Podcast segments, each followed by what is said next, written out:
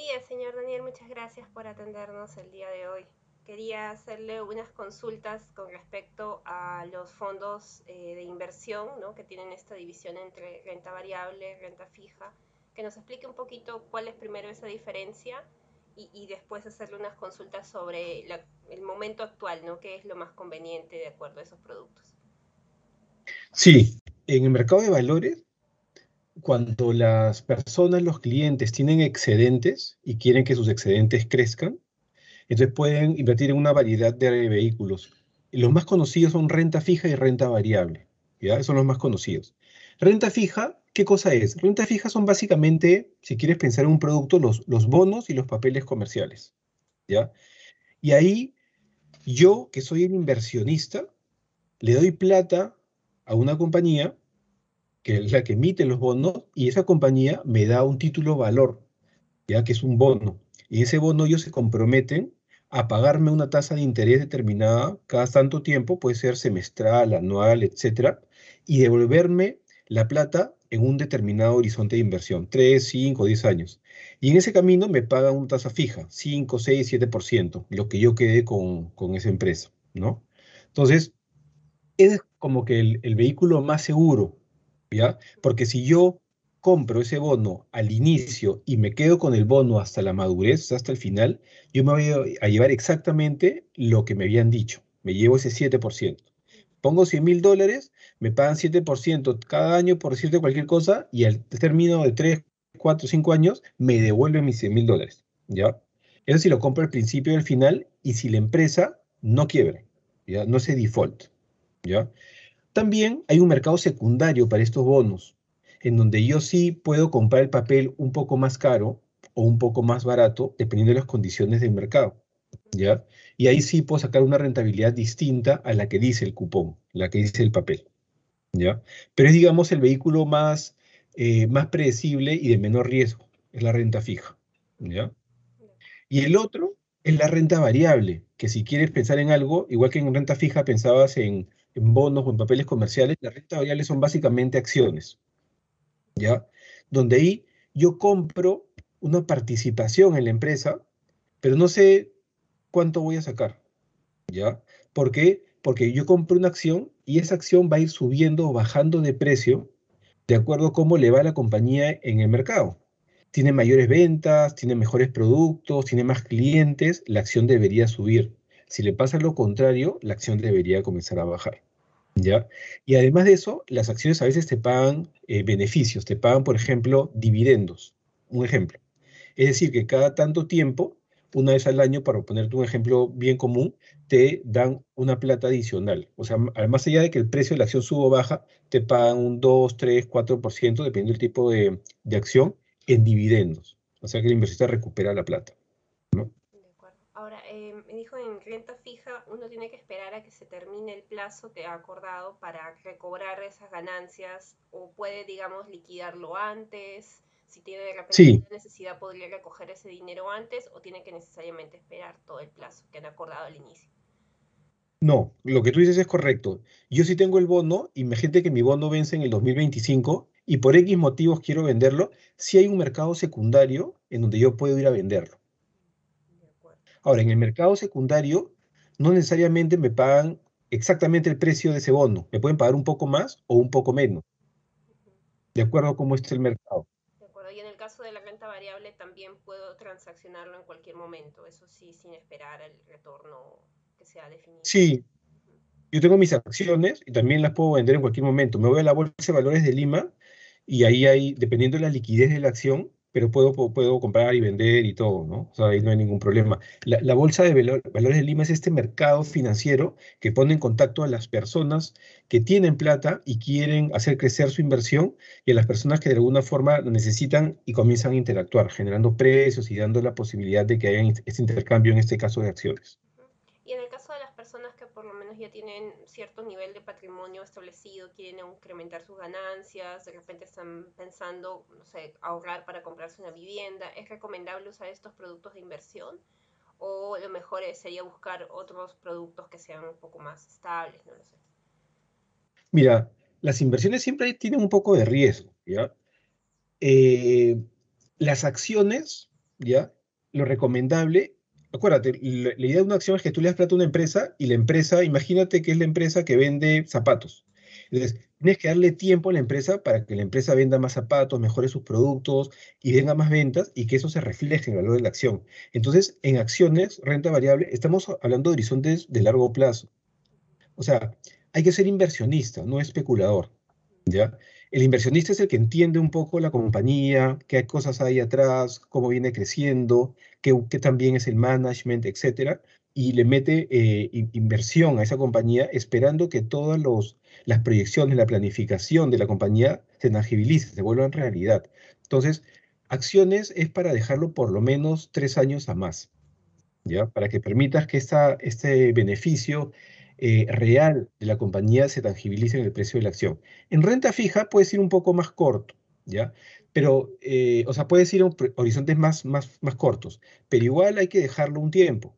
O sea, si tú necesitas la plata, como mencionaste en tu ejemplo, para en cuatro meses comprarte una casa o algo así, yo no te recomendaría de ninguna manera que lo inviertas, porque puede ser que justo en ese momento que necesites la plata, esté en bonos o en acciones, renta fija o renta variable, el mercado está eh, contraído o no tienes liquidez, etcétera, y te puedes ver en un problema porque puedes verte obligado a, rematar uno de los activos que tienes. Entonces, no es recomendable. Si tienes esa necesidad, ponle un depósito a plazo a tres meses, algo así, y ahí sabes que no hay ningún problema. Pero no te pongas ni en renta fija ni en renta variable. Y otra cosa, María Claudia, bien importante, es que uno, un cliente, un inversionista, antes de comprar cualquier cosa, cualquier cosa, tú tienes que hacer tu perfil de inversión. Es decir, tienes que saber qué, tan, eh, qué tanto riesgo puedes asumir, cuál es tu horizonte de inversión, la edad que tienes, la necesidad de, la plata, cuál es tu, tu, objetivo de rentabilidad y cuál es tu tolerancia al riesgo, ¿no? Porque lo que pasa a veces es que la gente, los inversionistas compran un determinado activo porque ven lo que ha pasado antes, que no siempre se repite, y al mes ven que el mercado se cae, se asustan y salen. Entonces, el perfil de inversión es bien importante como primer paso para que el inversionista sepa qué perfil de inversión tiene, vale decir, qué nivel de riesgo puede asumir y en base a eso escoger los mejores productos. Y una última curiosidad en el caso, por ejemplo, de la renta variable, que es más volátil que la renta fija, ¿no? Eh, ¿Cómo uno define como inversionista en qué momento es mejor salir de esa acción en la que estoy, ¿no? O sea, decir, de repente ya alcanzó la ganancia que yo me esperaba, o esto puede seguir creciendo y me estoy retirando antes de tiempo. Una pregunta bien complicada, porque, porque es este, o sea, el objetivo de la renta variable, hay, hay personas que entran de manera estructural. ¿Qué quiere decir estructural? De largo plazo. Entonces, identifican una buena compañía sólida, que esté en un, negocio que tiene futuro, que está bien manejada, y tú entras a la compañía, adquieres acciones y dejas que la compañía vaya caminando y te paga tus dividendos y va bien. Eh, hay otras compañías que tú las puedes tomar más de corto plazo, ¿ya? Pero lo ideal siempre es dejarlas en el largo plazo, dejar que los, que los proyectos este, avancen. Hay algunas personas que toman que se ponen como una meta de un crecimiento determinado. La acción crece X por ciento y salgo para buscar otra alternativa.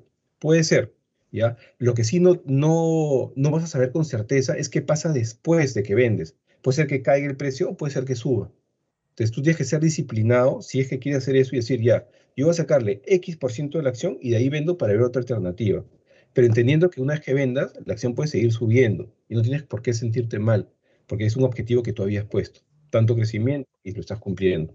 De acuerdo, de acuerdo. Y por último, en el tema de la coyuntura, por ejemplo, en este momento, ¿cómo se encuentran ambos tipos de productos? Porque renta fija está muy amarrado, me parece, a los bonos, a lo que tenga que ver con las emisiones desde los bancos centrales o desde las instituciones este, estatales, ¿no? tanto de Estados Unidos, de diferentes partes y más bien la renta variable está más conectado con las empresas. ¿no? Este, eh, ¿Cuál de los dos mercados en este momento, por, tema de post pandemia, también está como más interesante para las inversiones?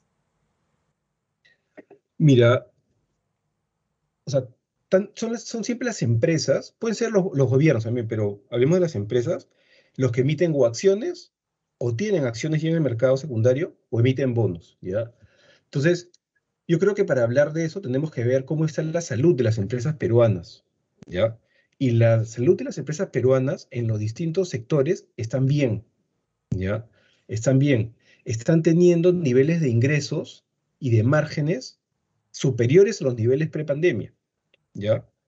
¿Y, ¿Y por qué es? Los ingresos, pues, porque están teniendo, aumentando las ventas, porque se está reactivando toda la actividad económica, y por el lado de márgenes, porque durante la pandemia las empresas se han vuelto más eficientes en el manejo de su, de estructura de costos. ¿ya? Entonces, se han vuelto muy eficientes en su manejo de estructura de costos y están en un momento en que, en que las ventas, los ingresos comienzan a subir. Entonces, les está yendo bastante bien. Y esto le puede, lo puedes ver ahí, lo puedes ver en los distintos sectores, en sectores como minería, como construcción, como retail, inclusive el, el, sector eléctrico.